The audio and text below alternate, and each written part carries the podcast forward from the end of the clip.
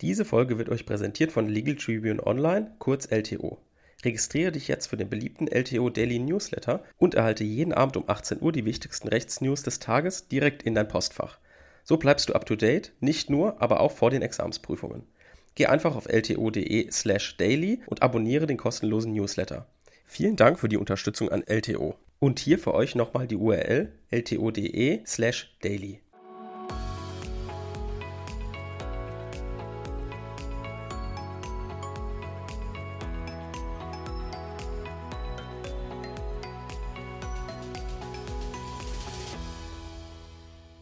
Willkommen zu einer neuen Folge Kurz erklärt. Heute wieder unterwegs wie so gut wie jeden Freitag im öffentlichen Recht. Wir befinden uns gerade im Verwaltungsrecht und machen heute eine neue Folge zu der Rücknahme von Verwaltungsakten. Ne, wir haben uns, wenn wir uns erinnern, wir sind im Moment bei Paragraph 48, haben uns in der letzten Folge ausführlicher angeguckt, wie wir die formelle und materielle Rechtmäßigkeit einer Aufhebung bzw. spezieller einer Rücknahme nach Paragraph 48 in der Klausur prüfen. Ne, dann haben wir festgestellt, ja, das ist immer ähm, oder in der Regel eine Anfechtungsklage. Und in dieser Anfechtungsklage müssen wir in der Begründetheit insbesondere auf den Vertrauensschutz achten. Da haben wir uns angeguckt, ja, wie prüfen wir den? Wir prüfen den nach der Rollladenmethode. Erst prüfen wir den 48 von oben nach unten, bis wir im Vertrauensschutz sind. Und dann ziehen wir den Rollladen praktisch im Vertrauensschutz wieder hoch. Und je höher wir ihn ziehen, desto besser für den, ähm, für den Betroffenen also den, den Betroffenen von dem Rücknahmebescheid. Dann erinnern wir uns noch an die Grundsätze, die hier zum Tragen kommen im Paragraph 48. Denn wenn wir uns an die frühen 60er Jahre erinnern, da war es so, dass eben der Vertrauensschutz noch nicht berücksichtigt wurde. Da hieß es einfach, rechtswidrige ähm, begünstigende Verwaltungsakte sind zurückzunehmen. Zack, aus. So, also es war da kein großes, großes Ding mit dem Vertrauensschutz, sondern man hat einfach nur nach dem Grundsatz der Gesetzmäßigkeit der Verwaltung gehandelt. Also, dass sich die Verwaltung an die Gesetze halten muss und wenn sie eben einen rechtswidrigen Bescheid ausgestellt hat, muss sie sich jetzt an die Gesetze halten, wenn sie davon Kenntnis erlangt und muss ihn eben zurückfordern. So, jetzt ist es aber so, dass natürlich auch der Bürger ein gewisses Vertrauen verdient hat in dieser Situation, weil er kann ja in der Regel dafür nichts.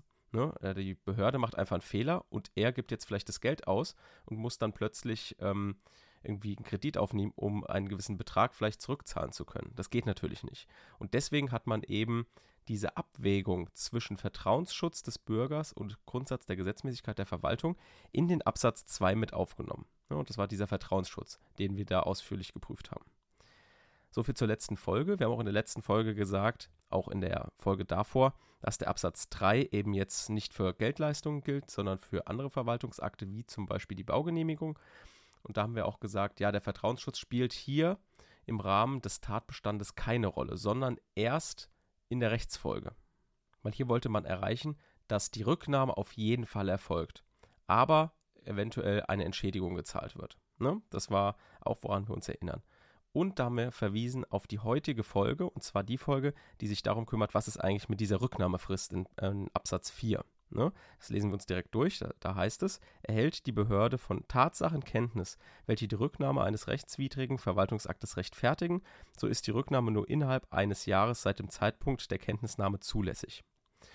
Und wenn wir uns jetzt genau mal diesen Absatz anschauen, der ist sehr, sehr wichtig und sehr, sehr klausurrelevant, weil der schon immer wild umstritten war. Und zwar bezüglich zwei Aspekten. Das werden wir uns heute anschauen. Wir werden uns so ein bisschen ähm, rechtsprechungshistorisch anschauen, wo kommt das überhaupt her, damit ihr mal ein Verständnis dafür bekommt, warum gibt es überhaupt diese Streitigkeiten.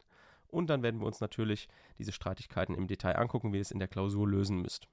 Jetzt aber erst nochmal Blick in den Absatz. Hier heißt es, erhält die Behörde von Tatsachen Kenntnis es gibt, sind hier schon praktisch die zwei Wörtchen gefallen, die die zwei Aspekte, die zwei Streitigkeiten innerhalb dieses Absatzes beschreiben. Und zwar ist es einmal Tatsachen und einmal die Kenntnis. Also, wie man sich denken kann, ging es immer auch darum, ja, was sind denn jetzt Tatsachen? Gehören vielleicht Rechtsanwendungsfehler dazu oder nicht? Was es genau ist, werden wir uns natürlich gleich angucken. Dann im Rahmen der Kenntnis fragt man sich natürlich, ja, wann, ab wann läuft denn die Frist? Also wann muss man Kenntnis erlangen? Also wann beginnt diese Einjahresfrist zu laufen? Für den Hintergrund ist natürlich wichtig zu sehen, dass man einerseits natürlich nicht wollte, dass diese Frist sofort zu laufen beginnt, sondern dass die Behörde auch die Möglichkeit hat, ein bisschen darüber nachzudenken oder auch überhaupt die Möglichkeit hat, Kenntnis sich zu bilden und äh, was weiß ich, über die Entscheidung sich bewusst zu werden. Das ist natürlich, steht auf der einen Seite. Auf der anderen Seite wollte man natürlich nicht, dass die Frist ewig lang nicht anfängt zu laufen, weil das ist, gibt wieder eine Rechtsunsicherheit für den Bürger, weil der Bürger will natürlich auch irgendwann eine Rechtssicherheit haben. Das heißt, wenn die Frist nach einem Jahr abgelaufen ist, kann man eben nicht mehr zurücknehmen. Und das ist natürlich auch gut für den Bürger. Deswegen muss man hier auch wieder so eine kleine Abwägung treffen, wie es vielleicht vergleichbar ist, auch mit dieser Abwägung, die wir am Anfang getroffen haben, ne? zwischen Grundsatz der Gesetzmäßigkeit der Verwaltung und dem Vertrauensschutz. Hat ja auch wieder beide Aspekte irgendwie. Also klar, die Behörde will irgendwie dem Grundsatz der Gesetzmäßigkeit der Verwaltung genügen. Andererseits hat der Bürger auch irgendwie ein Interesse daran, dass eben diese Frist nicht ewig lang hinausgezögert wird. So, und genau hierum geht es jetzt. Und hier werden wir jetzt zwischen zwei Aspekten sauber trennen. Und zwar fragen wir uns zuerst, wie weit ist Paragraph 48 Absatz 4 Satz 1 VWVFG überhaupt auszulegen? Was meine ich damit? Ich meine damit, was sind genau Tatsachen? Also auf was wenden wir diesen Begriff der Tatsache alles an? Und Ausgangspunkt dieser Streitigkeit war eben eine Entscheidung des 8. Senats vom Bundesverwaltungsgericht vom 25.06.1982. Der hat nämlich jetzt gesagt, ja, für mich zählen sogenannte Rechtsanwendungsfehler auch zu Tatsachen und lassen damit die Frist auch beginnen. Das heißt in der Konsequenz, dass die Rücknahmefrist bereits ab Erlass des Verwaltungsaktes beginnen kann. Was heißt das jetzt übersetzt? Ne? Ihr habt jetzt gedacht, äh, was sind jetzt Rechtsanwendungsfehler? Hier geht es darum, dass die Frist eben dann auch beginnt, wenn keine Tatsachen neu bekannt werden sondern wenn die Behörde den Sachverhalt vorher vollständig wusste, aber einfach falsch rechtlich gewürdigt hat. Selbst dann beginnt die Frist schon zu laufen, was im Grundsatz positiv für den Bürger ist. So, und das ist natürlich eine Extremposition, muss man dazu sagen. Und deswegen gab es nat natürlich auch in der Literatur und in der Rechtsprechung reichlich Kritik daran, beziehungsweise einfach Gegenauffassungen. Unter anderem vom OVG Münster, vom OVG Koblenz, vom VGH München. Letztendlich ist es dann bis zum zweiten und sechsten Senat hochgegangen vom Bundesverwaltungsgericht, die die ganze Sache dann über den großen Senat haben entscheiden lassen. Was war eben deren Ansicht? Deren Ansicht war, ja, Rechtsanwendungsfehler sind überhaupt nicht vom Anwendungsbereich von 48 Absatz 4 Satz 1 erfasst. Das heißt, es müssen immer Tatsachen nachträglich neu bekannt werden, damit die Frist zu laufen beginnt. So, das war die Ansicht der Gegenauffassung. Und jetzt hat der große Senat eine Entscheidung getroffen, die unheimlich kritisiert wurde in der Literatur. Der große Senat hat 1985 jetzt entschieden, dass der achte Senat vollkommen recht hatte. Der hat eben gesagt, ja, Rechtsanwendungsfehler sind erfasst. Das heißt, diese Streitigkeit ist relativ leicht ausgeräumt. Ne? Also Rechtsanwendungsfehler sind jetzt ebenfalls praktisch von dem Begriff der Tatsache erfasst damit ist die erste Frage geklärt.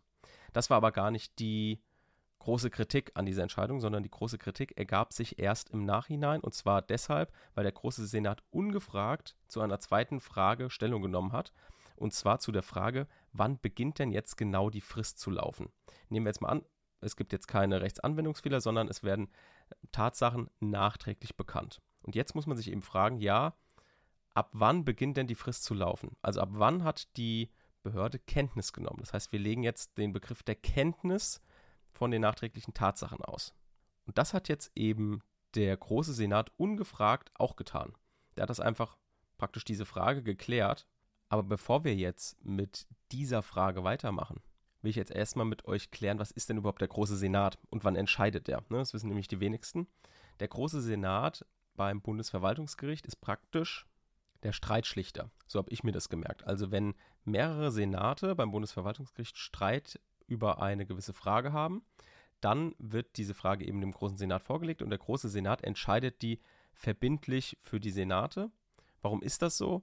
Weil natürlich die Judikative einheitlich entscheiden soll. Ne? Wir wollen, dass alles irgendwann höchstrichterlich geklärt ist und nicht, dass selbst zwischen den höchsten Gerichten Uneinigkeit besteht. Das gibt Rechtsunsicherheit und ähm, ist halt einfach nicht gut für das Rechtsstaatsprinzip. Deswegen ist es so, dass dann bei den ganzen obersten Gerichtshöfen, also überall, auch im Zivilrecht, auch im Strafrecht, immer es einen großen Senat gibt und der dann eben ähm, bestimmte Streitigkeiten klärt. Und hier gab es ja jetzt eben die Streitigkeit zwischen dem zweiten und sechsten Senat, der das eben ein bisschen anders entscheiden wollte, und dem achten Senat, der das bereits schon entschieden hatte. Und deswegen hat der Große Senat jetzt entschieden. Und wie entscheidet der Große Senat? Der Große Senat entscheidet nach Paragraph 11 Absatz 3 VWGO. Den lesen wir uns jetzt mal kurz durch, damit wir mal wissen, wo steht das überhaupt. Sehr wichtig für die mündliche Prüfung. In Paragraph 11 Absatz 1 heißt es, bei dem Bundesverwaltungsgericht wird ein großer Senat gebildet. Ne? Das, was wir schon gesagt haben. Absatz 2. Der große Senat entscheidet, wenn ein Senat in einer Rechtsfrage von der Entscheidung eines anderen Senats oder des großen Senats abweichen will. Drittens, eine Vorlage an den Großen Senat ist nur zulässig, wenn der Senat von dessen Entscheidung abgewichen werden soll, auf Anfrage des erkennenden Senats erklärt hat, dass er an seiner Rechtsauffassung festhält. Und genauso war es hier jetzt auch in dem Fall. Das heißt, zweiter und sechster Senat haben beim achten Senat angefragt, ja, hier, wir sehen das komplett anders. Der achte Senat hat gesagt, ist mir doch egal, äh, wir machen weiterhin genau so, wie wir es entschieden haben. Und dann hat der zweite und sechste Senat gesagt, gut, dann gehen wir halt eben zum Großen Senat und der soll letztverbindlich entscheiden und der Große Senat hat eben dem achten Senat zugestimmt. Also zurück zur zweiten Frage. Die zweite Frage dreht sich darum, wann beginnt jetzt die Frist? Und hier wird in zwei Fristarten unterteilt. Einmal die Bearbeitungs- und einmal die Entscheidungsfrist. Diese zwei Arten von Fristen waren natürlich auch schon vorher oder kursierten in Rechtsprechung und Literatur. Die hat sich dann der Große Senat angeschaut und hat dann sich wieder für eine Sache entschieden. Für was er sich entschieden hat und wie die einzelnen Arten der Fristen sind, kommen wir jetzt zu. Also erstmal die einzelnen Auffassungen. Die Auffassung der Entscheidungsfrist ist die sehr, sehr enge Ansicht. Und die sagt jetzt, diese sehr jetzt enge Auffassung, die sagt jetzt, dass für den Fristbeginn im Sinne des 48 Absatz 4 Satz 1 VWVFG relevante Kenntnisnahme vielfältige Voraussetzungen statuiert und die Jahresfrist erst dann in Lauf gesetzt wird, wenn der Behörde neben der Rechtswidrigkeit des Verwaltungsaktes zusätzlich sämtliche für eine wohl abgewogene Ermessensentscheidung wesentlichen Tatsachen bekannt sind. Hier muss man sich jetzt die Konsequenzen nochmal vor Augen führen. Die Konsequenzen hieraus ist praktisch die Bedeutungslosigkeit des 48 Absatz 4 Satz 1. Denn gerade im Hinblick auf die Fülle denkbarer ermessensrelevanter Gesichtspunkte für die Rücknahmeentscheidung sowie angesichts der Verfahrensherrschaft der Behörde hätte dies weitgehend die Bedeutung, dass die Behörde selbst entscheiden kann, wann die Frist läuft. Denn sie kann selbst sagen, ah, okay, da müssen wir aber nochmal bei den Ermessenserwägungen nochmal ein bisschen, nochmal ein paar Überlegungen anstellen und hier nochmal ein bisschen nachschauen, obwohl sie eigentlich schon so für sich eigentlich alles gefunden hat. Aber immer wenn sie so ein bisschen was vorschiebt, dann kann sie die Frist einfach, den, beziehungsweise den Fristbeginn nach hinten verschieben. Das heißt, es widerspricht so ein bisschen unserem Grundgedanken vom Beginn, der ja eigentlich vom Paragraph 48 Absatz 4 Satz 1 ist, dass die Behörde unter Entscheidungsdruck gesetzt werden soll. Sie soll sich nicht ewig Zeit lassen können, damit der Bürger eben Rechtssicherheit bekommt. Und diese Auffassung widerspricht jetzt so ein bisschen diesem Grundgedanken wohingegen die andere Auffassung ein bisschen weiter ist. Das ist die sogenannte Bearbeitungsfrist. Diese Bearbeitungsfrist haben jetzt relativ prominente Vertreter der Literatur vertreten. Ähm, einmal Kopp, Maurer und Schoch waren da die größten Vertreter. Und die haben eben gesagt, die Frist beginnt dann zu laufen, wenn der Behörde die Umstände bekannt werden, die die Rechtswidrigkeit des Verwaltungsaktes begründen. Das heißt, das ist praktisch der erste Halbsatz, den ich auch bei der Entscheidungsfrist genannt habe, was jetzt eben nicht Teil der Bearbeitungsfrist ist, ist die Entscheidungsreife.